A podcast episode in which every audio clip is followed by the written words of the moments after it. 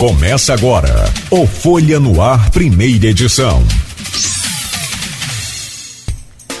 Segunda-feira, 20 de setembro de 2021. Está começando pela Folha FM mais um Folha no Ar, primeira edição. Hoje o programa tem o prazer de receber a Priscila Nunes, secretária executiva do Procon Campus. Vamos falar um pouco sobre os direitos dos consumidores, sobre essas novidades aí, se não trazidas pela pandemia, pelo menos antecipadas aí pela pandemia. Priscila, é um prazer imenso recebê-la aqui no programa, sempre, sempre bom a gente aproximar né, o, o, órgão que cuida dos direitos e também dos deveres dos consumidores, né, com de fato esse público que nos acompanha aqui pela Folha FM. Seja bem-vinda, Priscila. Bom dia. Bom dia, Cláudio. Obrigada. O prazer é todo meu. Bom, vamos começar falando de pandemia. Tem é, essa mudança toda que foi antecipada. Acho que não, dificilmente um setor não foi afetado ou, ou tecnologicamente, ou, ou hibridamente, é, é, é, trocando funcionários, aqui por exemplo, enfim, acho que todos os setores foram afetados por essa pandemia, né? E naturalmente pela necessidade do distanciamento, do isolamento, principalmente naquele começo. Como é que foi você assumir o Procon? Nessa o PROCON que já é um órgão muito requisitado o consumidor o, o, o só para não alongar muito mas o código do consumidor é, brasileiro ele é modelo da última vez que eu vi para mais de 70 países que usam o nosso código, criam o seu código baseado no nosso código do consumidor. É um, um código exemplar e que vem naturalmente ao longo dos anos melhorando, se alterando e essa coisa toda. Então, como que é? Porque é um órgão muito procurado. O consumidor está cada vez mais exigente e sabedor dos seus direitos. Então, juntando tudo isso e mais a pandemia, como é que foi aquele começo? Lá em janeiro, fevereiro, março de 2020, a coisa pegou para valer. Cláudio, então, quando eu assumi o órgão, é, a primeira questão que, que eu me deparei foi como que um órgão de tamanha importância fica fechado, né? Porque só estava realizando atendimento preliminar e as audiências não prosseguiam, os atendimentos não prosseguiam. Então, se não resolvia ali naquele primeiro momento, também com uma, com uma capacidade bem reduzida de atendimentos, o consumidor não era totalmente atendido. E eu, como advogada, né, já sabia dessa realidade, uma realidade em todos os tribunais, que a gente faz uma comparação, apesar do PROCON ser um órgão de atuação extrajudicial, é, a gente via que em todos os, os, os tribunais de justiça foi necessária essa, essa adequação para um sistema virtualizado. Então, a primeira ação do PROCON, assim, na, na nossa gestão, foi implementar as audiências e os atendimentos por videoconferência, que permitia que o mesmo com o órgão fechado ainda sem é, atendimento externo ao público naquela fase bem crítica da pandemia, os atendimentos conseguiam prosseguir normalmente. E a gente fazia também um, uma assessoria ao consumidor que não conseguia usar. Tinha um servidor responsável, até hoje tem um servidor responsável para auxiliar nessas audiências por videoconferência, porque é, era só pegar o celular e realizar audiência e raramente tinha um consumidor que não conseguia, a gente acolhia no órgão, numa sala com computador para ele realizar essa audiência em total segurança. Ah, é porque a, eh, a, eh, a justiça passou a ser online também, né? E, e o, teve caso de consumidor que não tinha, então como acessar? O, o Procon se adequou a esse sistema legal. Que bom. Nos adequamos, aí a gente acolhia esse consumidor em uma das salas. Com total segurança, a gente conseguiu também colocar é, aquelas divisórias de acrílico sim, rápido sim. no órgão, através de um termo de ajustamento e conduta com o fornecedor, e, e assim nós fomos nos adequando. É, era tu, é tudo muito novo ainda, né, Priscila? Você Sim. tem uma série de, de, de, atendimentos aí que, que mudaram e, e, de fato o PROCON não poderia ser é, é, diferente. Nesse primeiro momento, Priscila, tem um caso que eu particularmente não consegui entender e aí eu não sei como que o PROCON pode ou se é, interagiu, interferiu nisso o, a maioria dos órgãos ou funcionando online 100% ou esticando ali os seus horários, aumentando os seus horários de atendimento para evitar a aglomeração. Os bancos deram um péssimo exemplo, como, como quase que em tudo que eles fazem. Né? É, mais uma vez, e, e até hoje segue com esse horário diferenciado, fechando o seu funcionamento ao público uma da tarde. O PROCON tem interferido nisso, tentou interferir nisso, concorda com esse horário? Como é que é essa visão sua com relação a essa questão dos bancos? Sim, Cláudio, o PROCON interferiu, é, também foi, foi realizada, além das fiscalizações, uma recomendação de diretrizes para os bancos, porque o Banco Central não determinou um horário restrito para atendimento, inclusive em decreto, dialogando, dialogando com a Procuradoria. É, nós determinamos também que esse horário de atendimento fosse estendido, mas aí sempre cai numa questão de briga judicial, porque é, o banco entende que o município não tem competência para legislar sobre horário de funcionamento de banco então, assim, é uma questão social que essas grandes instituições não estão preocupadas. Isso que é o mais. E, e, aí a gente vê, vê no que, o que deu e o que dá até hoje. Principalmente com aquela primeira parcela do, do, do auxílio emergencial, né? A aglomeração foi uma loucura. Exatamente. Apesar, apesar do, do município, das filas do, dos bancos ser competência ali do banco organizar. É, o, o nosso prefeito Vladimir Garotinho, como diretriz de sua gestão, uniu sua equipe no gabinete de crise e era, foram feitas ações conjuntas com o Ministério Público, Vigilância Sanitária, Postura, para tentar ajudar, mesmo sem sua responsabilidade, a diminuição nesse tempo de fila mas os bancos, infelizmente, preferem continuar recebendo multas, diversas multas, do que contratar pessoal, contratar funcionário para res resolver essa questão absurda com os consumidores. É uma coisa interessante, né? Eles preferem, e eu já conversei com alguns empresários também, tem algumas leis no Brasil que vale a pena pagar multa e o o empresário não me convenceu, mas me explicou. Ele falou: Cláudio, para eu contratar um jovem aprendiz, eu vou ter uma série de problemas, despesa, isso, aquilo, e o jovem não vai me atender aqui na minha demanda, e eu não preciso desse jovem. E eu falei, mas aí você vai ser penalizado, multado. Ele falou: vale a pena pagar a multa a contratar o jovem.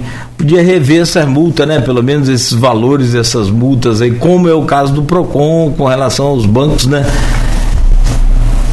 Sim, é, a gente tem uma lei, né? Nossa lei é, que institui o PROCON.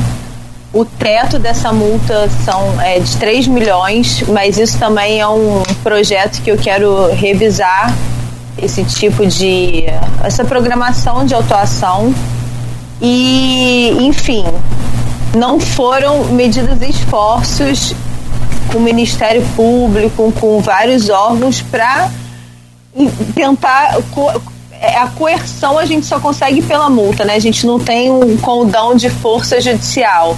Mas, por exemplo, os bancos pediram uma prioridade na vacinação dos seus funcionários. É, foi realizada a vacinação, Logo após, é, foi feita uma reunião com o PROCON, Vigilância, Ministério Público, solicitando imedi o imediato retorno de todos os funcionários que estiveram vacinados. Eles estão no prazo para responder E realmente, assim, medidas judiciais estão sendo tomadas também pelo Ministério Público. O campus, para você ter uma noção, Cláudio, é, conversando com vários responsáveis é, responsáveis pelas agências, pelas instituições financeiras instaladas no município, Campos é uma é um município que eles enxergam com um dos piores caos assim de atendimento. E provavelmente é porque a população não está ainda toda digital, digital, né? Eles forçam uma programação digital sem dar qualquer acesso ao consumidor, sem dar qualquer treinamento, né? Ou até visibilidade de como se usa esse acesso digital. Inclusive, desativando agências principais e pontos estratégicos da cidade. Então a gente está tentando atuar de todas as formas para ver se essa questão consegue melhorar, mas é, é muito complicado, é bem sensível. É, brigar contra, contra uma, uma super máquina, né? Esses ban os, os bancos são enormes, gigantes. E, e tudo que haja visto o sindicato dos bancários aqui, eu acompanho a luta deles e, e essa questão de, de, de, funcionamento, que aí é outro assunto, mas é também uma pressão muito grande em cima do, dos funcionários, né? tem uma série de, de, de assédios que acontecem né, para que os funcionários cumpram ali as suas metas e, e, é uma loucura e às vezes você quando consegue falar com o banco né, o funcionário quer te vender, quase que até a, a, a, a, máquina do banco se deixar. Agora, essa, esse encolhimento no horário tem como tentar reverter isso, Priscila? Porque na verdade isso, não sei se é só a mim ou a você também, pessoalmente, mas incomoda muito. Porque está todo mundo começando a, a, a, O banco abre às nove e para uma da tarde, né? O, o, o horário é esse. É, em decreto a gente determinou a extensão do horário. A gente fiscaliza conforme o decreto, apesar deles alegarem que nós não temos competência, o município não tem competência para legislar sobre horário de banco. É assim, é uma briga eterna. Que loucura. É uma briga eterna. Mas a gente fiscaliza no sentido de funcionar no horário estendido, porque, veja, não faz sentido, né? No momento em que as pessoas mais precisam de atendimento, o horário fica restrito. E isso não é determinado pelo Banco Central, é uma questão mesmo de funcionamento de cada localidade. É, porque se, se você for cumprir, por exemplo, fazer cumprir a lei, que, que eu sei que você tem feito isso, em Campos existe uma lei, e se não me falha é do Dr. Nelson Naim, é de 20 minutos de tolerância no de espera no atendimento, né? 20 minutos no máximo. Imagino que nesse período pandêmico aí, essa coisa deve ter sido uma loucura. Sim, sim. Então, para o tempo de, é, de espera em fila de banco é competência do município. Então, isso sim, nós temos lei do, do Nelson Naim e 20 minutos de tempo de fila e véspera e após feriado, 30 minutos. Também fiscalizamos para o cumprimento desse horário, mas que infelizmente atualmente é raro. Muita, muitas multas? Muitas, muitas multas, muitas. O que é feito com, com. Eles recorrem dessas multas, eles chegam a pagar essas multas? Como é que é o procedimento, a, a, o desfecho desses casos? Muitos tentam anular na justiça, muitos, muitos tentam anular, outros pagam, outros tentam fazer um termo de ajustamento e conduta, que é antes de aplicar a multa, a gente faz um termo de ajustamento para vir em benefício mais rápido né, para a população. É, compra de cesta básica, alguma questão ali que o município está precisando e eles pagam o valor relativo à multa, faz um TAC. Uhum. Mas muitas, muitas eles tentam anular na justiça. E aí vai recorrendo, vai recorrendo. Até. Sim, sim. Vai se protelando aí, né? Agora, tem uma coisa interessante. É, a pandemia trouxe essa série de dificuldades aí, até para vocês é, é, efetuarem a fiscalização, enfim, colocar o seu, seu pessoal também em risco, essa coisa toda. Mas, é, e trouxe uma série de, eu costumo dizer, antecipação das novidades, que novidades já estavam, por exemplo, esse aplicativo que a gente usa aqui, e que é um, um dos mais utilizados pelas emissoras de TVs do Brasil, é o, o, o Skype, ele existe desde os anos 90. Né? Então, assim, algumas coisas já estavam aí, outras foram lançadas por conta da pandemia, né, para atender a demanda da população que teve que ficar em casa, e outras novidades foram só antecipadas, como é o uso aqui, por exemplo, da videoconferência com muito mais é, é, intensidade. O que, que você tira de bom, se é que é possível, né, é, no caso do PROCON, por conta dessas dificuldades impostas pela pandemia e que a gente tem que lembrar, seguimos na pandemia, seguimos nos, nos é, é, restringindo aí ao isolamento, ao distanciamento, uso de máscara, as pessoas pensam, ah, mas já acabou a pandemia, só porque está vacinando? Não, diminuiu sim os casos, tem diminuído, a gente está acompanhando, mas estamos ainda na na pandemia. Então, tira alguma coisa de boa aí para o PROCON e que o PROCON vai é, manter né, no período pós-pandemia, o chamado novo normal? Sim, Cláudia, assim, é otimizar o tempo, né? Porque é economia, é aquele consumidor que não, não consegue fazer esse deslocamento até o órgão, fica, tem alguma impossibilidade para sair da sua residência. Então, eu vejo sim, eu vejo como melhoria sim é, muitos idosos, né, também conseguem, às vezes não tem aquela, aquela, aquela noção de tecnologia, mas conseguem com auxílio de vizinhos ou familiares fazer também esses, essas audiências por videoconferência. E isso eu acho que não volta, é o novo normal mesmo, vai continuar. Tem pessoas que ainda querem sim se dirigir ao órgão normal, é. mas hoje é 90, 80% das audiências, porque a gente já retornou também com as audiências presenciais, uhum. mas 90, 80% são feitas por, realizadas por videoconferência. É, e provavelmente deve continuar, né, Priscila? Depois Sim. que tudo se normalizar, né? Sim. A própria justiça, né? Você é advogada e né, a gente sabe aqui das outras funções. A própria justiça também vai utilizar desse mecanismo, né?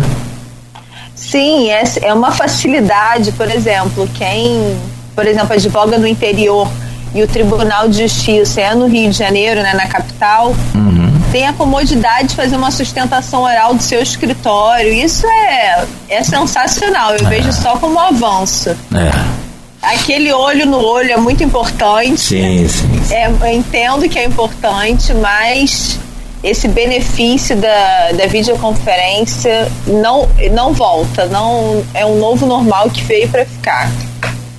É, aí agora é questão de tecnologia, de qualidade, de internet, essa coisa toda. Teve um outro momento também na pandemia, e agora mais recente, em que nós tivemos é, um aumento, é, o, custo de vida, a cesta básica está mais caro como um todo. É, a política adotada atualmente tem feito né, uma série de, de, de aumentos aí, principalmente nos combustíveis, que acarreta aumento em, em tudo, né? Mas teve um que chamou muita atenção que foi o arroz naquele começo lá de foi março desse ano, né? Um ano de pandemia e o arroz disparou o preço, chegou a ter lugar e arroz a 40 reais, arroz a 35 reais.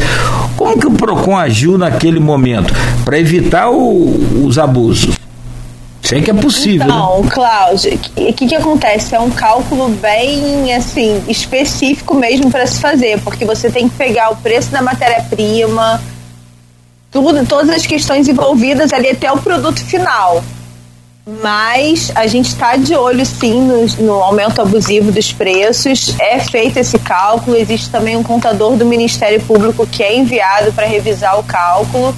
E se tem qualquer tipo de aumento indevido, é, existe a, a, a, atuação do, do PROCON. Mas nem sempre o aumento do preço é abusivo. Isso tem que deixar bem claro. Porque precisa realmente analisar todas as questões, desde lá da matéria-prima e tudo que envolve aquele fornecedor para chegar no produto, no preço final do seu produto. A própria oferta também, né? Você tem a diminuição Sim. da oferta e aí tem a, são questões técnicas de mercado, né? Mas Muito. o que né? Mas o que, que é abusivo e o que, que não é, dá para se, evidentemente, que controlar ou pelo menos tentar acompanhar pelo PROCON, né? Dá, dá. Teve, por exemplo, álcool em gel, né? Sim, sim. Máscara, foram preços absurdos, elevadíssimos que claramente estava com preço abusivo, mas isso tudo consegue acompanhar pelo PROCON e a denúncia também, a Cláudia, é muito importante. É muito importante que o consumidor entre em contato com o órgão, faça a denúncia, para que a gente consiga fazer um projeto de atuação em cada setor específico. Não, bem lembrado o álcool, a gente acaba falando, o álcool foi o começo, né? Logo, foi. né? E, e teve muita ocorrência? Sim, sim. Aí não, não pegou minha gestão, né? Foi na gestão passada, gestão mas passada. eu fiquei, eu analisando os documentos dava para ver que foram muitas, muitas. É, você tem de repente uma super procura por um produto, aquela demanda que aumenta, né? Aí uhum. se aproveita. É a mesma coisa quando a gente está sofrendo aí com é, quer ver um caso? É, é, essa enchentes em que precisa muito de água, né? Água de garrafão. Primeira coisa que faz é o preço disparar também uhum. de água de gás. Então depende de um acompanhamento, depende de, de, de, de principalmente dessas denúncias aí da, da população. Bom, são 7h45, Priscila. Eu quero falar sobre outros assuntos também, é, não menos importantes. Aí os combustíveis. Não falamos sobre combustíveis, que tem tido. Combustíveis, combustíveis também é um outro caos, né? É, como é que. É, pela, pelo aumento é, expressivo também dos combustíveis, é, a qualidade dos combustíveis. Teve uma operação em conjunto com o PROCON estadual, que nós rodamos vários postos do, do município, analisando a qualidade também do combustível.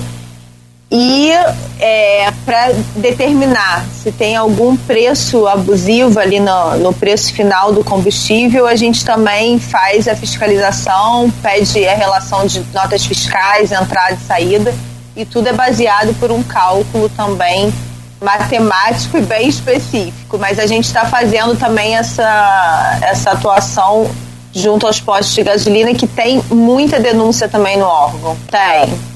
Sim, sim, sim. Multa. É, e em alguns casos graves é, a interdição também do posto, né? Até que se, se resolva o que, o que foi detectado. Aqui não, mas nessa ação do PROCON, PROCON estadual com os PROCONs municipais, em vários, em campos não aconteceu, mas em vários municípios tiveram bombas lacradas. É o que a gente pode garantir, né? De que os órgãos estão unidos aí para atender os servidores, a população. Bom, deixa eu fazer um rápido intervalo. Eu quero também acompanhar e falar com você sobre o que de fato foi essa parceria aí com a OAB Campos, em, em que isso vai interferir para a população. Houve também na, né, recentemente o um multirão com Águas do Paraíba, e eu não sei se na sua gestão é, com relação às escolas, que aí também foi outro grande problema por conta dessa pandemia, né?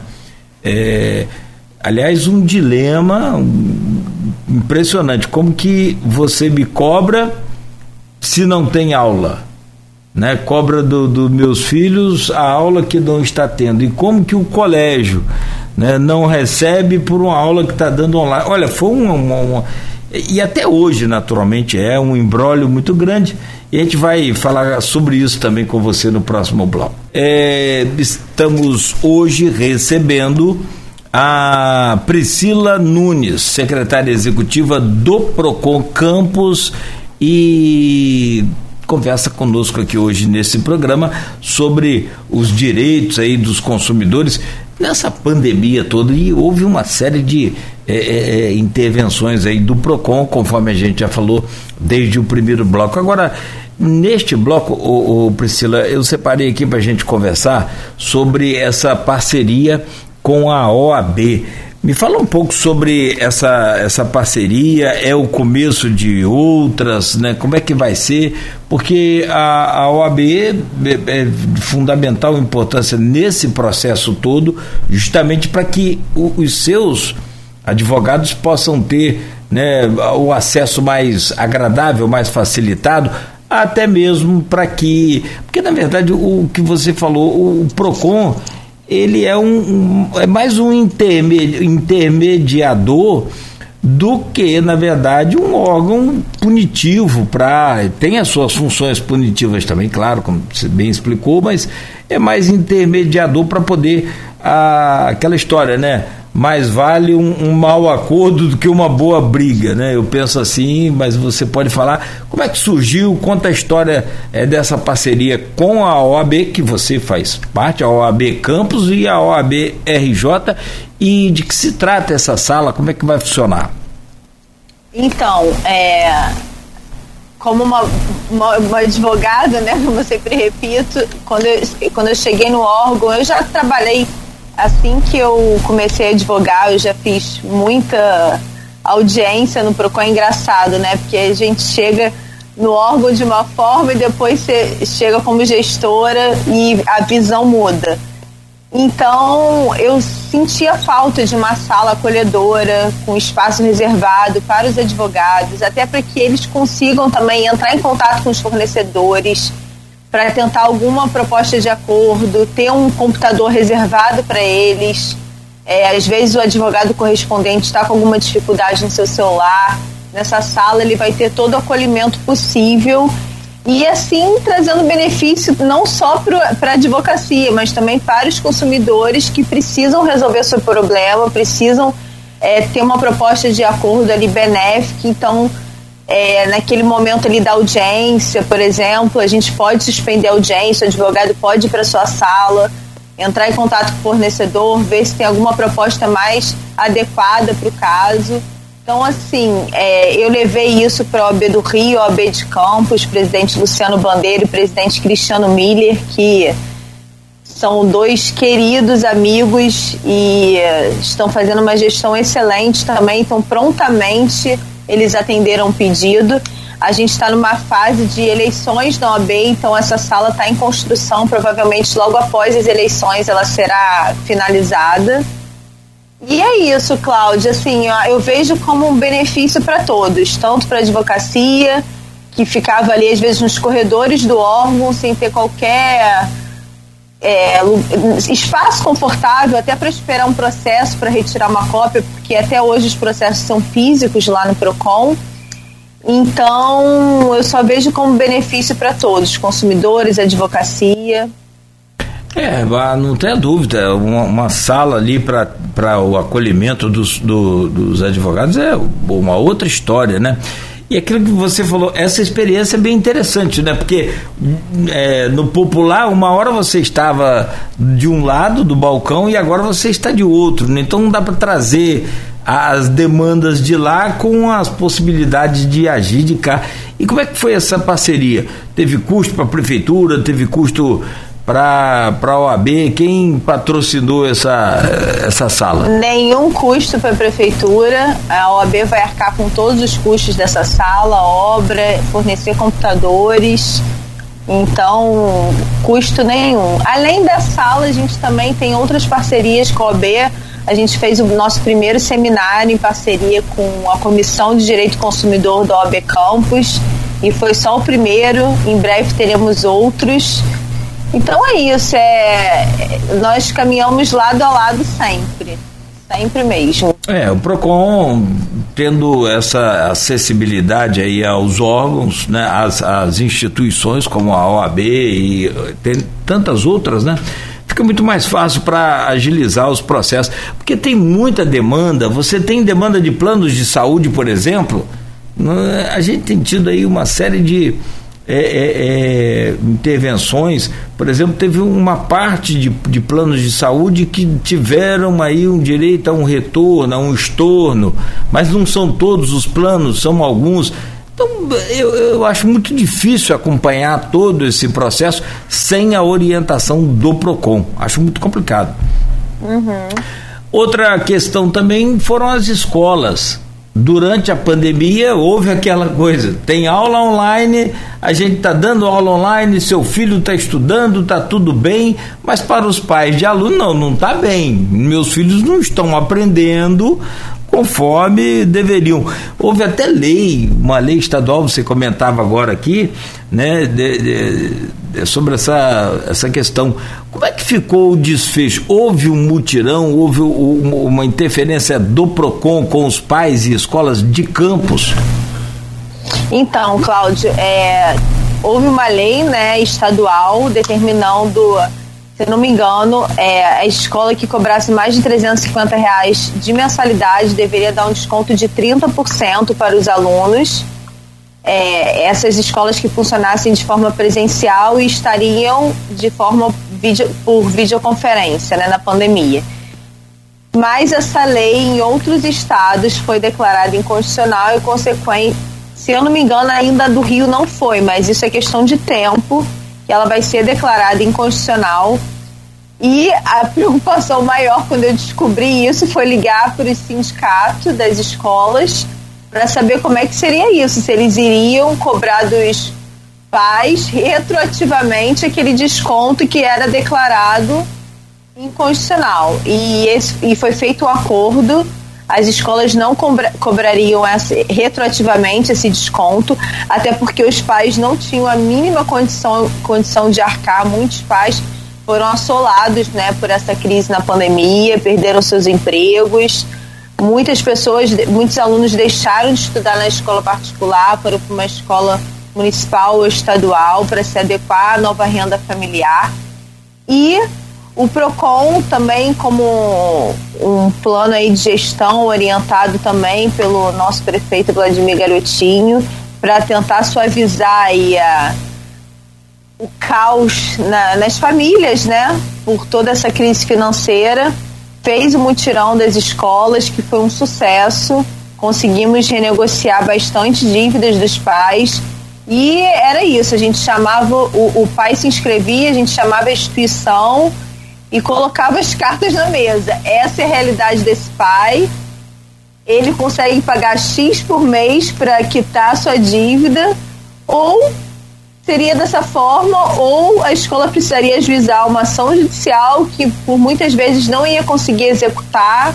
Então foi visto por ambos os lados com bastante assim bastante efetividade esse mutirão, foi muito bom. Eu, tô, eu dei um busca aqui nessa lei. É, de fato, ela foi suspensa a lei que obrigava escolas do Rio de Janeiro a darem descontos de 30% nas mensalidades. É uma, uma, uma, Acho que é aquela história, né? É, entre suspensão ou aplicação da lei, vale o bom senso. Exatamente. Né? Entre você perder o seu aluno ou perder 30%, né, digamos aí, do, do, do, do faturamento, do lucro, em que parte isso entra, não, não consigo dimensionar. Mas vale o bom senso, né? Principalmente do, do, das escolas também, né? E dos pais que você é obrigado a manter os filhos também estudando, é claro, evidente.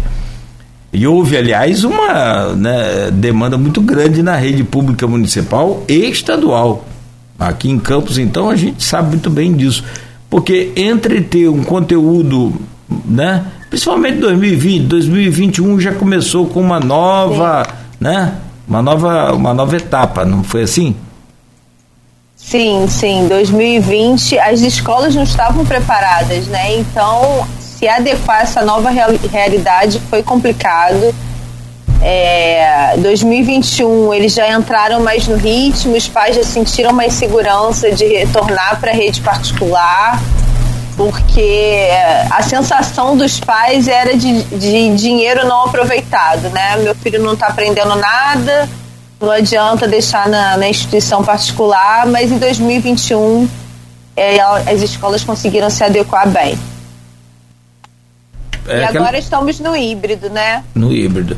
Agora, teve uma lei também que, é, e aí eu não sei como é que ficou, se houve é, necessidade da interferência do PROCON, que foi proibindo o reajuste para 2021. Não sei se o PROCON chegou a ser acionado nesse sentido também. Não, não, não. Não chegou a ser acionado, não. Porque tudo subiu, né? Tudo subiu. Sim, e naturalmente sim. Né, a mensalidade. Que na verdade não é mensalidade, é, é um ano. É um valor, é, é, um período, né? Dividido em 12 vezes para pagar. Exatamente, exatamente. Isso a gente faz uma confusão tremenda, né? Que não pode cobrar matrícula. Você não, não, não, tem matrícula para cobrar, você tem 12 mensalidades. E a primeira sua como matrícula é um, uma loucura. Tem uma participação aqui do ouvinte nosso, o Maurício Batista, que aliás está sempre participando com a gente. O Maurício é, é, é, é de carteirinha aqui. Ele diz, secretária, a gente paga uma taxa de iluminação pública e vemos diversas ruas sem prestação de serviço como proceder? Isso tem alguma é, é, relação com o PROCON? Eu complementando aqui a pergunta do, do Maurício, ou no caso aí não é questão de, de consumidor e sim de um. Como que fala? É o mesmo caso do IPTU, né? não tem relação de, de consumidor. Né? e sim de, de usuário. Não é, é, usuário de serviço público, né? Isso, isso, isso. Como é que é essa é, questão? A gente ainda não analisou isso pelo PROCON, tá, Cláudio? Vou falar a verdade, porque não, não analisei. Existe até uns casos que faz, faz uma analogia a consumidor. Mas em relação à iluminação pública, não, não chegou também nenhuma reclamação nesse sentido no órgão. Mas é... Primeiramente, eu entendo que sim, que é como se fosse serviço, serviço usuário de serviço público e não se encaixaria o CDC. Mas podemos analisar. É, é, depende da visão, depende da, da, da questão como, como colocada, né? que você, você olha com os dois olhares, tanto como secretário executivo, como também do direito né, que, que você pertence. Exatamente, como, exatamente. Não tem como evitar. É, bom, Maurício, fica aí a deixa. Então, se você quiser, pode procurar o PROCON que vai ser atendido, né, o, o Priscila? Pode procurar e também eu sou super aberta nas minhas redes sociais. Não precisa nem procurar o PROCON, me procure pessoalmente eu estou disposta a sempre responder qualquer dúvida dos consumidores. Perfeito. Aliás, é, teve uma outra negociação também que, e aí foi um mutirão muito bem é, trabalhado, pelo que eu entendi, com relação a águas do Paraíba. E a gente conversava até no intervalo aqui sobre o ranking de reclamações né, da, do PROCON, que tem como o, o maior número de reclamações, Água do Paraíba, mas consequentemente né, tem também o maior número de consumidores. Como é que foi essa, essa etapa aí de, de mutirão de negociação com Águas do Paraíba? Como é que é o pessoal de Águas do Paraíba, a relação de vocês hoje? Bom, é, eles são. A Águas do Paraíba realmente tem um ranking elevado, mas devido também à quantidade dos consumidores, né, que é praticamente o nosso município todo. Então, a gente fez essa proposta para a concessionária que a gente tem uma ótima relação, eles prontamente se disponibilizaram para realizar o mutirão junto com o órgão. Qualquer questão que chega também de reclamação, eles têm uma proatividade, eu não posso falar ao contrário, eles têm uma proatividade para tentar resolver, é, fazem perícia na casa do, dos consumidores, enfim. E a procura foi muito grande e o resultado foi excelente também, Cláudio. Muitos consumidores conseguiram renegociar suas dívidas. Lógico que nós orientamos que para os consumidores que eram as dívidas reconhecidas, né? Aquelas dívidas que realmente eram devidas. Qualquer contestação da dívida era um procedimento comum de reclamação. Mas quem tinha ali aquela dívida monstruosa, conseguiu parcelar em 36 vezes, enfim, em, em, várias vezes e conseguiu adequar ali a sua nova realidade saúde financeira, né? É, e aí isso tudo, muito dos casos aí, muitos, muitos desses casos em virtude da pandemia, né, Priscila? Sim, sim. Você pega ali o histórico de dívidas do consumidor, começou no início de 2020 foi exatamente pela pandemia. A sociedade foi bem prejudicada como um todo, né? O mercado foi muito prejudicado. Por isso que, Cláudio, quando eu assumi a gestão no Procon, eu sempre prezo pelo diálogo, sabe? Porque ninguém ninguém estava passando por uma situação, era novo para todo mundo. Os fornecedores estavam em crise, os consumidores estavam em crise então, eu prezo sempre pelo diálogo, tentar negociar, tentar fazer ali uma conciliação e, lógico, se não conseguir, segue para o jurídico que vai tomar as devidas providências. Mas o diálogo, a informação, a gente fez muito trabalho de conscientização nas ruas. Eu ia para as ruas com as, minhas, com as minhas diretoras, conscientizar lojista sobre decreto, sobre leis Informação é tudo, né, Cláudia? A melhor forma de prevenir os conflitos é informando. É, e naturalmente é, é, o que mais se tem hoje aí, por conta dessa pandemia também, é assim, tem muito meme na internet, mas tem gente sorteando boleto para pagar, aquelas coisas de Sim. memes de internet, mas na realidade mesmo tem muita coisa parecida. É, tem, tem gente que deixa uma ou duas contas acumuladas justamente para pagando uma outra do tipo você deixa uma conta de luz acumular num mês para o outro e paga uma conta d'água no outro mês você paga a conta de luz coisa tem sido assim muito complicada nós temos um, um número muito grande de desempregados né muito, muito. Tem que haver uma, uma, é uma interferência do PROCON. Agora, hoje a, a maior demanda em termos de, de, reclamação, você fala justamente justificando o número de clientes também.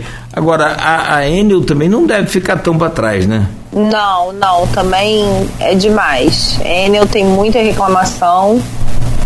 É, também muitos consumidores que se enrolaram, não conseguiram pagar suas contas, tiveram energia cortada.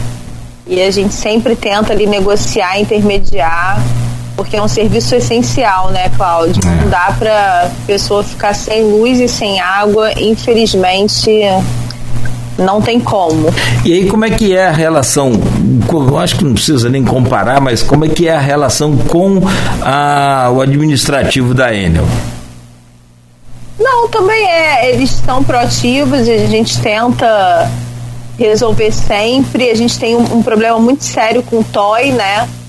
Que são aquelas liga supostas ligações indevidas, em que a empresa muitas vezes não cumpre os requisitos para se se chegar a um TOI, a, uma, uma infração, a uma suposta infração de TOI prejudicando o consumidor, então o PROCON também fica bem atento se todos os requisitos, o regulamento foi é, cumprido pela concessionária. Fácil não é. Agora, também é, tem uma outra, uma, uma, outra situação.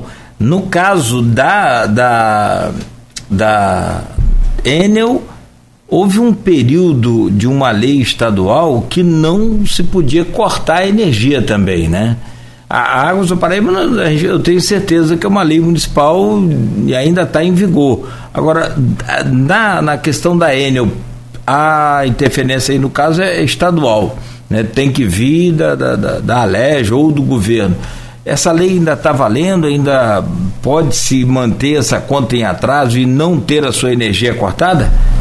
Não, o prazo já da lei já expirou. Uhum. mas é, houve, houve é, algumas reclamações foram feitas pelo descumprimento da lei na época e foi uma lei bastante é, importante né, para o momento. Como da Águas do Paraíba, essa questão da água também no, em âmbito municipal. É, não, muita coisa é, é, é grande e necessária, porque você pega essa população toda, né, que está desempregada. Hoje, né, a, você vê a, a, fome hoje é uma realidade no Brasil, de volta e próximo da gente aqui. Temos uma série de, de, de casos impressionantes. E aí entra o PROCON mediando essa coisa toda. Agora, ô, ô, Priscila, nesse apanhado todo, nesse contexto todo aí, o que, que se tira de experiência e de bom com relação a essas instituições, tanto de ensino quanto de, de, de, de prestação de serviços e outros mais? Bom, a realidade é que nós somos adaptáveis a tudo, né, Cláudio? A gente precisou se adaptar é, ninguém tinha resposta, o judiciário não tinha resposta para nada. Foi um momento atípico que todos nós nos deparamos assim de forma é, assustadora. Então, se adequar é possível, todos podem se adequar. A razoabilidade também é muito importante.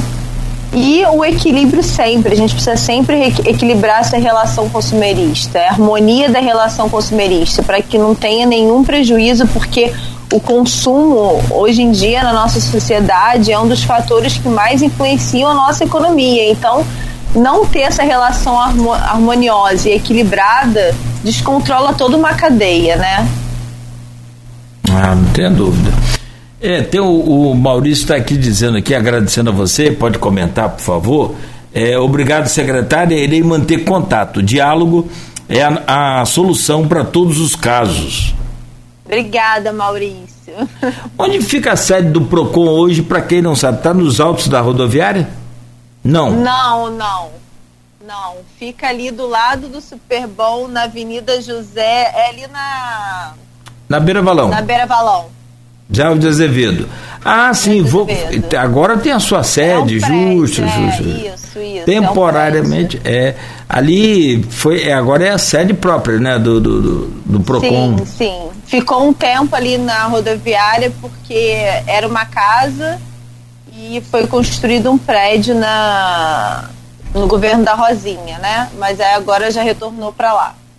E qual o atendimento? Como é que está o atendimento hoje no, no PROCON? Está presencial, você já falou, mas qual o horário e como é que é o procedimento? Você precisa fazer o agendamento pelo telefone. Eu não tenho aqui de cabeça, mas é só acessar o site da prefeitura ou o site do Procon, faz o agendamento e aí ele pode ser realizado de forma presencial ou de forma remota. O consumidor escolhe. É, os atendimentos de forma remota, a gente pede para que o consumidor se concentre na hora do atendimento, porque Claudia, essa é uma problemática, essa é uma problemática também, porque a gente inicia o atendimento, pede um documento, aí o consumidor vai fazer a comida, vai trocar a criança, dar banho, a gente não consegue prosseguir, então prejudica outros atendimentos, né? Então a gente precisa encerrar aquele e voltar outro dia, porque não tem condição de ficar mais de três horas com um consumidor fazendo atendimento. Então a gente está, a gente sempre pede para que na hora do atendimento remoto o consumidor foque em resolver o problema ali na hora, esclarecer todas as dúvidas e pode ser feito dessas duas formas. Presencial pode agendar também no próprio órgão, vai lá presencialmente faz agendamento ou pelo telefone. Como assim, o pessoal, me, me, explica essa história por favor, como é que é essa coisa? Eu estou aqui no, numa audiência com o PROCON, um problema de um, enfim, aí eu saio, vou fazer almoço e vou...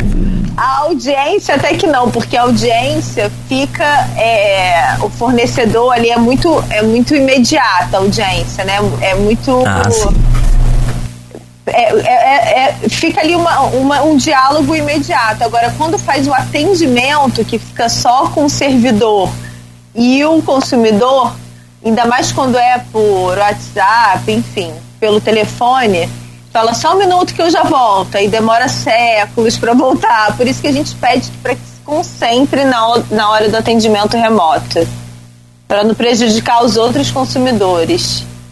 Esse é por vídeo também, né?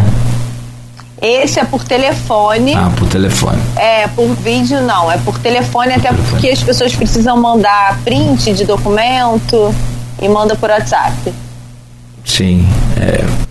É, se está precisando resolver um problema, eu paro tudo para resolver aquele problema. Não sei, tem gente que consegue fazer mais coisas ao mesmo tempo, então fica mais, sei lá, meio complicado assim. Bom, eu são 8 horas e 20 minutos, Priscila. A gente precisa fazer um rápido intervalo e separamos aqui para esse último bloco a gente falar um pouco sobre. E aí sim, esse assunto rende muito também, que é a questão de o aumento das compras online. E aí pode passar por uma série de, de, de situações, desde um pedido de fast food a compra de um bem ou um, né, uma, uma coisa mais valiosa e que tem tido aí uma série de problemas nessa, nessa pandemia.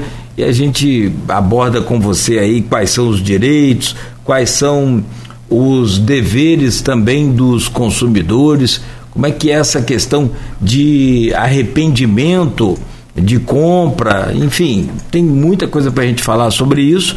E sobre esses, é, esse consumo online aí que aumentou disparadamente. São 8 horas e 21 minutos em Campos. Nós vamos a um rápido intervalo. Então, voltamos já já com a Priscila Nunes, secretária executiva do Procon Campos, conversando ao vivo conosco aqui na Folha FM, no Folha no Ar, primeira edição. Ô, ô Priscila, a gente separou nesse bloco para falar sobre essa questão online que naturalmente né, explodiu aí durante a pandemia e nunca mais, nunca mais, eu, eu, acho que não precisa nem de ser nenhum especialista ou expert aí, mas nunca mais deverá ser como era antes da pandemia, pelo menos o, o consumo, se não de boa parte da população, mas da, da, da grande maioria e principalmente dessa nova geração aí. A gente que está mais velho assim um pouco, a gente gosta mais de comprar presencialmente, aquela coisa toda, mas meus filhos, por exemplo, acho que 99% do que eles compram é tudo online, é tudo, tudo, tudo, tudo online. É uma loucura. E hoje se compra de tudo, de uma agulha a um, a um carro zero. Né? E naturalmente com isso vence aí as novas leis, vence também a, a, a, a chegam também as novas demandas. Aqui no, no programa a gente tem um grupo do WhatsApp que é para o programa e é também do blog Opiniões do Aloysio Abreu Barbosa no jornal Folha da Manhã. Várias pessoas participando, inclusive é, sugerindo pautas e demandando aqui alguns assuntos importantes. E sempre a gente coloca aqui à disposição para que todos possam fazer perguntas.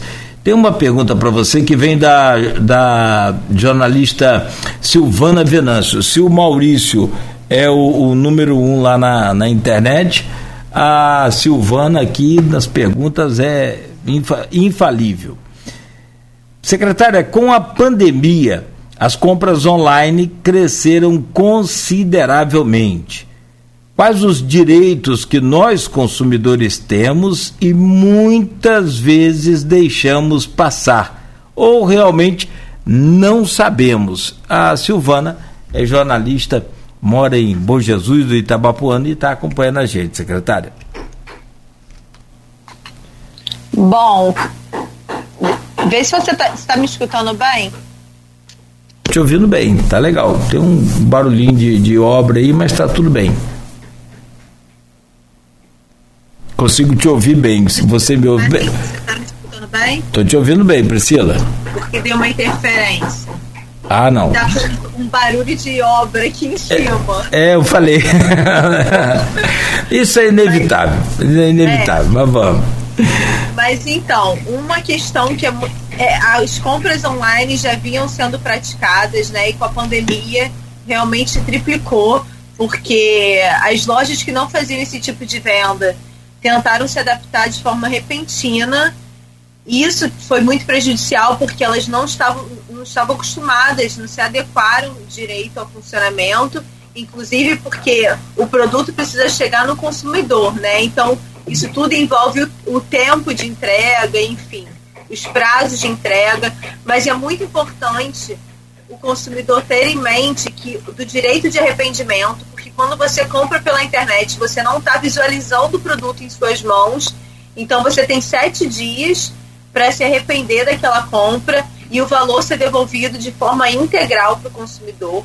Também é muito importante o consumidor ficar atento é, nos prazos de entrega, as taxas com frete, o fornecedor que está fornecendo aquele produto tem a responsabilidade também com a entrega. Não adianta falar que é uma transportadora, que ele terceirizou, que o problema não é dele. Não, a responsabilidade é solidária. Ele tem a responsabilidade para o produto chegar no consumidor. É, que mais que eu posso falar sobre isso?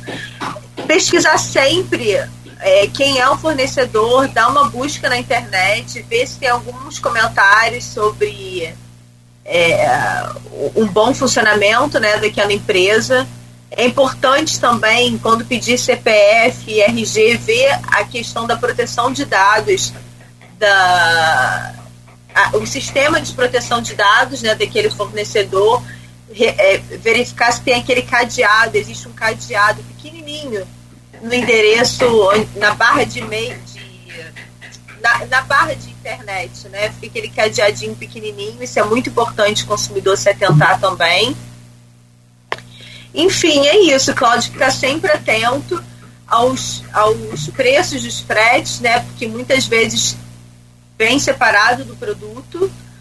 E o direito de arrependimento é o mais importante, o consumidor tem que se atentar, porque é obrigatório se o consumidor não ficar satisfeito com, na hora do recebimento do produto, a devolução integral da quantia.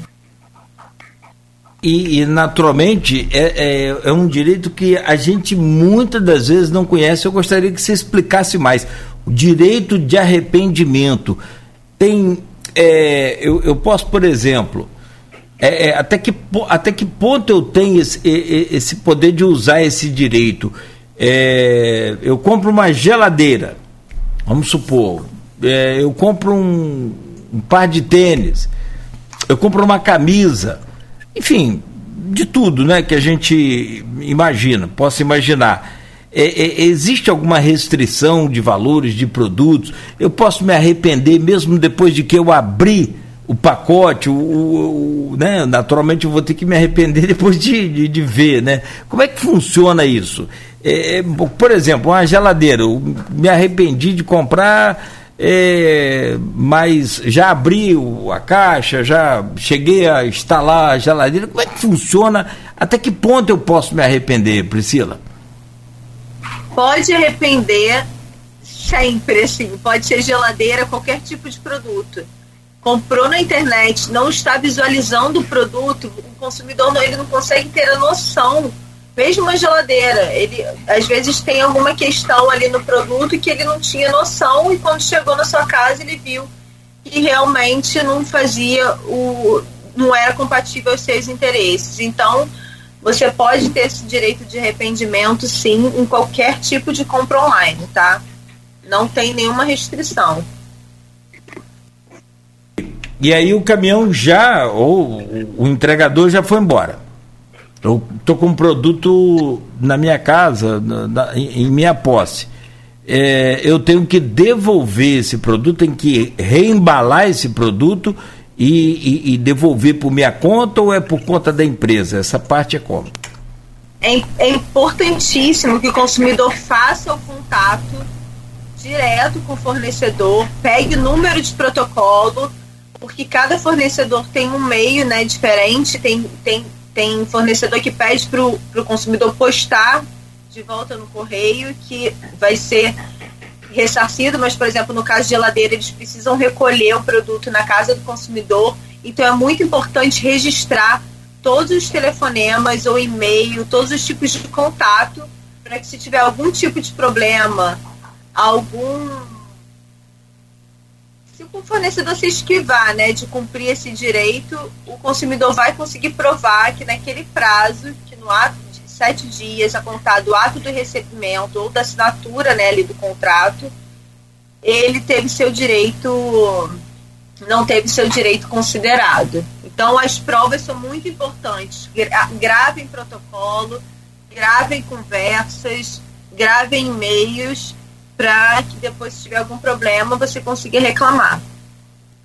É, qualquer evidência aí ajuda nisso. Eu citei geladeira, naturalmente, porque é, é um bem comum de se comprar né, pela internet e, e, e, é um trambolhão grande ser pesado para lidar com aquilo, né? Mas você tem N coisas que você compra que você pode trocar também, não menos pesado, não menos é, é, é, sei lá, de, de, difícil também de, de, embalar. Por exemplo, um sofá. Compra um sofá. Tenho sete dias para me arrepender. Então posso ligar para a empresa, conectar com a empresa novamente e falar. Agora, nesse período da, da pandemia, né, é natural, como você falou, as empresas terem né, tentado. Porque bar e restaurante, por exemplo, foi terrível para esse setor o começo da pandemia. Alguns restaurantes com índices alarmantes aí de, de fechamento, né? Algumas cidades né, com re restaurantes e bares que não resistiram. A nossa também não foi diferente. Mas quais são as maiores reclamações por compras online que chegaram ao PROCON devido à pandemia, Priscila? Cláudio, de setor específico não tem como comparar, porque são diversos, assim, mas as reclamações, no geral, de compras online aumentou drasticamente. Isso é claro, os números por si só revelam. É. É, não, e aí a coisa fica realmente é, é, é complicada, né? Porque você é, não tem essa, esse controle sobre o, que, que é a demanda de cada um. E você pede um fast food, por exemplo, atrasa, demora, vai reclamar no Procon Combo, ou entrega errada, né? daquilo que você não pediu. Você não, já passou, foi uma sexta-feira à noite, foi um sábado à noite, mas pode ser feita a reclamação posterior. Se eu me sentir, por exemplo, eu, eu faço um pedido lá de uma pizza, não chega a pizza que eu pedi, chega uma menor e aí até fazer a troca, é feita a troca, tudo bem, mas eu ainda tenho direitos ainda num, num caso como esse, ou Priscila? Tem sim, tem sim, pode fazer a reclamação posterior. O PROCON, a gente não tem é, a questão do dano moral, né? A gente não pode determinar uma. A gente não tem condão de dar uma decisão de dano moral, porque nesses casos vai muito pela questão do dano moral, se não tem nenhum dano patrimonial ali para o consumidor. Mas é muito importante que o consumidor faça a reclamação, porque independente de dano moral, dano moral ou não, é, e de não resolver ali no atendimento preliminar, essa questão segue para o jurídico do PROCON, que de forma administrativa vai tomar as devidas providências com aquele fornecedor. E sempre printar, tirar foto, a comida chegou é, revirada, a coca virou em cima da comida, tira foto. É sempre muito importante registrar todas as provas. Tem algum caso desse registrado já no PROCON? Já, sim, com algumas, algumas empresas de entrega, várias vários casos. Resolvido já? Alguma solução? Alguns resolvidos, alguns resolvidos, ressarce, o consumidor recebe uma, alguma contrapartida e se sente satisfeito, e de outra, quando não resolve, o consumidor é orientado a, indicar, a procurar o judiciário. Sim. É, teve um caso na internet essa semana, é, atípico, né? Uma um restaurante de massas, não é aqui em Campos, é, foi fora, acho que São Paulo, interior de São Paulo, fez uma promoção de rodízio de massas R$19,90. Pessoa normal com rodízio de massas, sei lá, quatro, cinco pratos. O cidadão já estava no 19 e olha o que aconteceu. 19 prato de, de massa. E não era pequeno, não, tá? Né? E o, o cara com corpo normal. É, o, o, restaurante ofereceu o dinheiro a ele de volta, os R$19,90, para ele ir embora, parado, tipo assim, ó, pelo amor de Deus, não, não participe da promoção. Isso é um caso muito estranho, né? Muito complicado, mas acontece, né? Tem, tem essa coisa.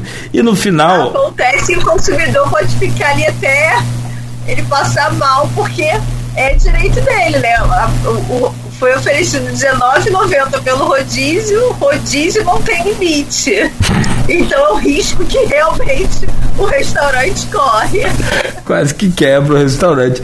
E aí, o que de fato aconteceu foi o quê? O restaurante, e aí ele fez um vídeo, olha, tô, aqui, gente, comi 19 pratos, só um real cada prato, e é bonitos pratos, interessantes. É, quando foi daí a pouco, o rapaz postou o vídeo e viralizou naturalmente. O restaurante chamou ele de volta.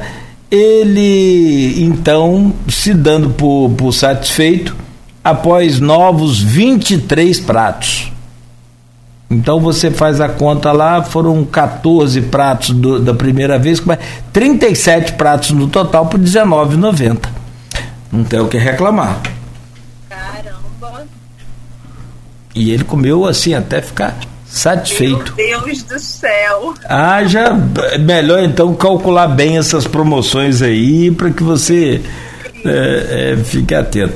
Bom, ô, ô Priscila, sobre o Procon, a gente tem uma série de leis para falar, uma série de, de direitos que nós temos, por exemplo, tem uma, uma, uma questão muito interessante que é dos supermercados. A gente sempre abordou isso aqui, o, o Franklin Xerene, que sempre foi um nome assim muito relacionado aos seus belíssimos trabalhos do PROCON, é, teve sempre aqui uma participação muito grande, muito bacana com a gente e deixou um ensinamento muito legal. Uma série de, de coisas que ele sempre falava com a gente. Uma delas é que, o, o e é muito praticado em campos, em todos os lugares. Você vai lá, tem um caixa específico para terceira idade, para o idoso ou para deficiente. Nos supermercados, por exemplo, todos os caixas são prioritários, são para prioridades, tanto para idoso, gestante e deficiente. Nada mudou nessa lei, né? Não, não. Nada mudou. Nada mudou. Continua. o idoso chegou em um carro. O supermercado, se ele se reservar, é, é, se ele reservar um caixa só para idosos, para gestantes ou deficientes, você pode procurar todos os outros, pode procurar o gerente, é um direito sim. do idoso, né?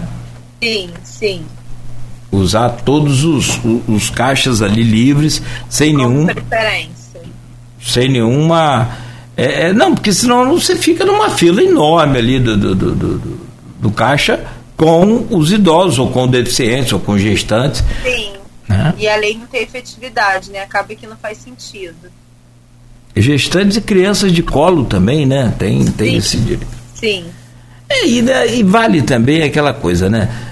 Tanto a educação. Bom senso, né? O bom senso. Tanto a educação. Bom senso. Famoso bom senso e educação, né, Cláudio? É, tanto a educação de quem tem o direito,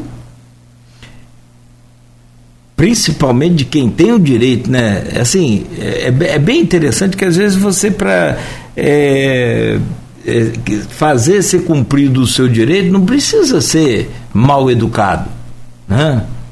Sim, sim. Por quantas vezes você vê aí as pessoas idosas, às vezes né, com ignorância, querendo ir usando o seu direito. A diferença é que vai ficar um, um mal-estar muito ruim. E muitas das vezes é, dá uma, uma conversa desnecessária, né? Sem... Exatamente. Mas tem gente que parece que sai de casa para brigar, né, Cláudio? Ah, isso é impressionante. Eu vejo muito isso. Até no atendimento, eu fico muito ali no atendimento do PROCON e a pessoa não, não, escutou nem o não, mas ela já vai com a intenção de, de brigar e de se estressar. Então, bom senso, razoabilidade e a paz no coração para resolver tudo. É, e aí. É importante. É, não, em qualquer setor, em qualquer situação. E que muitas das vezes a gente já está estressado com essa pandemia, então a coisa está. né? Maluco, né? Então, pessoas já dentro de casa o tempo todo. Só que está todo mundo dentro de casa, né? A maioria. E quem sai é para trabalhar. Bom, Priscila, você tem outras funções também, e a gente separa aqui um tempo do programa, que é para falar sobre essa. Você é conselheira da OAB, RJ, você é membro do Tribunal de Ética da, da OAB RJ e também é secretária-geral da Diretoria de, de Mulheres, é esse, essa denominação né, da, da OAB-RJ. Fala um pouco sobre essas funções aí. Então, Cláudio, é, a OAB-RJ, assim, eu me apaixonei por política na política da OAB, né? Eu falo que a política institucional de ordem, eu comecei a me apaixonar por política e me envolver com política. No conselho a gente trata de várias questões, votações ali em âmbito da, da instituição mesmo. O Tribunal de Ética a gente tem, eu faço parte da turma julgadora, né, em que a gente é, julga as questões éticas dos advogados, tá? É, em relação a, a seus clientes, enfim, atuações como profissional. E a diretoria de mulheres, que é minha grande paixão também, foi uma promessa de campanha do, do atual presidente Luciano Bandeira e ele instituiu que é uma diretoria voltada para olhar para as mulheres advogadas. Nós, Cláudio, nós sofremos violências nas nossas prerrogativas diariamente. Advogado e advogada. Mas quando se trata da mulher advogada, a questão é outra. As violências são outras. E essa diretoria tem um olhar no estado inteiro, é, olhando para cada região, porque cada região tem a sua especificidade, né? Cada região passa por seus problemas. Eu vou dar um caso aqui que foi um caso que foi veiculado em vários grandes canais de comunicação, grandes canais de comunicação, que foi a questão da saia. Uma juíza de uma a saia das advogadas uma juíza de uma determinada comarca começou a medir saia das advogadas para entrar no fórum.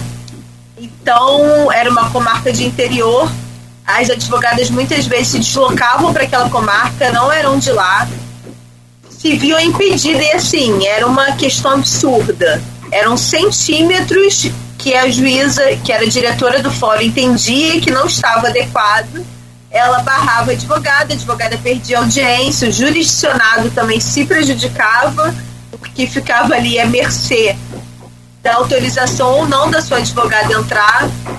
Isso traz várias problemáticas, né, Cláudio? Você acaba é, selecionando o mercado na hora de um cliente que passa por isso, escolher uma advogada, ele nunca mais vai escolher uma advogada para atuar no seu caso então foi assim, foi um caso muito assim, para vocês terem uma noção, né? Eu tô, tô trazendo um caso concreto para ter uma noção da atuação da diretoria. A gente fez em primeiro momento uma conversa com a juíza, não conseguimos, ela não voltou atrás, então a gente precisou tomar algumas medidas cabíveis e hoje as advogadas não têm mais as suas saias medidas nesse, nessa comarca. E outras questões é, que a gente se reúne com mulheres advogadas de todo o Brasil. Por exemplo, na Bahia, um caso de uma mulher advogada que na semana da sua de uma, de uma seita que ela participava, era sua religião, ela precisava usar um turbante na cabeça o juiz não deixou ela fazer audiência com turbante. Ele achou uma afronta ela fazer audiência com turbante. E outras questões que a gente também é, que tem papel social muito importante, que as pessoas acham que é só para a OAB, mas vai muito além da OAB. A gente fez, por exemplo, um fórum regional em um determinado município e para falar sobre questões de mulheres, né? Várias questões sobre violência, sobre várias questões, e veio uma pessoa comum de fora, foi numa câmara, na Câmara dos Vereadores, e uma pessoa comum de fora veio fazer uma denúncia para a diretoria falando que as mulheres que eram assistidas pela, pela defensoria não tinham, não, na hora da audiência ali de violência doméstica, só o defensor, só, só tinha defensor para o agressor. Para a vítima, elas estavam indo totalmente desassistidas. Não tinha nenhuma defensora ou defensor para assistir aquelas vítimas que já estavam ali em extrema vulnerabilidade. Então aquilo só piorava e elas acabavam desistindo de prosseguir com aquela denúncia. E aí, nesse momento, a diretoria ficou, recebeu a denúncia, oficiou a Defensoria Estadual, que de forma também prontamente localizou a questão, realmente era isso que estava acontecendo, e determinou que um defensor fosse responsável para acompanhar essas vítimas. Então, assim, o papel social, o papel dentro da OAB para as advogadas é muito importante da diretoria. Ah, não tenha dúvida. E eu tenho uma pessoa aqui que eu acho que você conhece bem. É, aliás, eu vou falar o nome, você, você vai, vai gostar, tenho certeza. A Kelly Vitter. Ah. Que é, que é colega sua aí do, do PROCON também, né? Que é parceira sua aí do PROCON. Acho que ela é diretora de fiscalização, não é? Isso, fiscalização e atendimento. E atendimento, exatamente. E, que ela é uma pessoa extrema, igual a você também, de, de multitarefada, né? Tem aí Muito. essas. e, a, e a OAB Mulher, da 12 subseção, é com ela.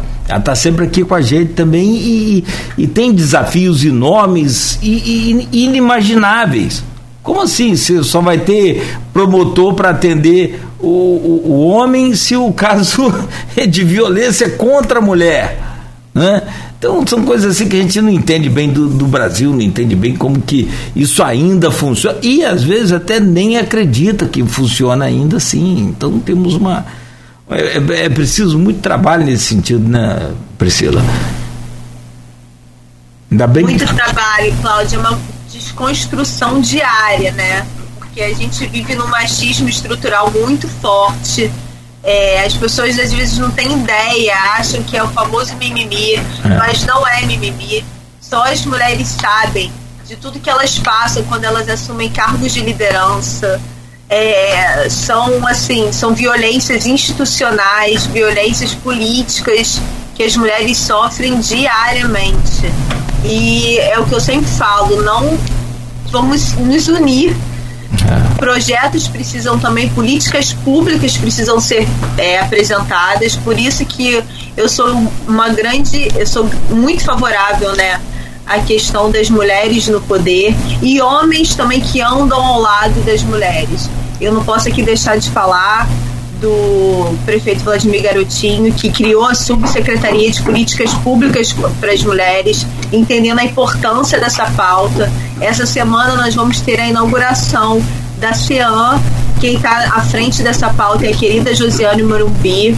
Então, assim, homens parceiros que entendam que é uma pauta que precisa ser valorizada, precisa de visibilidade para que um dia, quem sabe, a gente viva num mundo melhor, né? E não é só para as mulheres, é um mundo melhor para a sociedade como um todo, porque igualdade, democracia, é. não tem uma sociedade que viva bem sem essas duas questões, né, Cláudio? Ah, não tem. Eu, eu sempre falei que o problema do homem com a mulher é que ele tem medo da mulher mandar mais ainda. É só isso. O problema é o medo. Você fala sobre a CEAM, que vai ser inaugurada, é a Secretaria Especial de Atendimento à Mulher? Eu não sei agora. Isso, o, centro, o Centro Especial de Atendimento à Mulher. Ah, Centro Especial. Vai ser inaugurada na quarta-feira, uhum. às 6 horas. Ah, legal, bacana. Uma, uma grande, uma, uma grande conquista para o nosso município, Cláudio. Ah, não tenha dúvida, não tenha dúvida. Ainda mais nesses tempos aí né, é, modernos em que a gente precisa desse atendimento cada vez mais é, dificultado e, e muitas das vezes é, é, quebrar essa barreira né, da, daquela coisa, da, principalmente da violência, é, é, do abuso contra as mulheres. Isso é sempre bom ter qualquer órgão envolvido e comprometido com esse tipo de, de ação para encorajar as mulheres que, que sofrem com esses abusos, tanto de, de, de violências psicológicos, né? Tem, tem, tem tanta coisa, tem tanto tipo de sofrimento que passa que cada uma né, sabe realmente o sofrimento que tem. Sim, e a questão do abuso psicológico é muito, também não é muito falado, mas é muito importante que ele seja identificado, né? Então, por exemplo, as mulheres que sofrem o abuso psicológico, elas têm muitas chances de contrair câncer de colo de útero. São várias outras doenças relacionadas ao, ao abuso psicológico e sair desse ciclo de violência, a mulher conseguir detectar esse ciclo da violência, sair, se libertar, é um único caminho para ela prosseguir livre, né? Tem, e tem que ter esse apoio, sabe? Porque o, o, o medo da mulher é justamente eh, denunciar e não ter esse apoio pós-denúncia. É um, é, eu acho que, não sei se eu posso falar, mas pelo que a gente conversa, pelo que a gente já entrevistou, pelos casos que a gente já viu e, e já pôde entender, a maior reclamação e a maior demanda é justamente essa agora que você citou, por exemplo, é um exemplo. Tem um, um, um promotor lá um, para atender, um, procurador, um, advogado para atender um, homem não ter o mesmo para atender uma mulher. Então né, fica muito complicado. É esse pós-denúncia que precisa ser muito trabalhado na minha concepção. Vai encorajar mais as mulheres. Olha, dê um abraço na, na Kelly por mim, por favor. E, Pode deixar. E eu quero te agradecer aqui pelo carinho de passar boa parte aí dessa dessa manhã, né, desse início de manhã com a gente aqui, nos orientando, nos passando as informações aí sobre o nosso PROCON e também finalizando aqui com a Secretaria Geral de da Diretoria de Mulheres da OAB do Rio de Janeiro. Muito obrigado, Priscila Nunes. Ah, deu um abraço também no Bruninho. Gosto muito daquela figura. Obrigada, sou, sou fã do, do, do, Bruninho também. O trabalho dele é, é bom, muito bom. Obrigada. Que ele siga assim.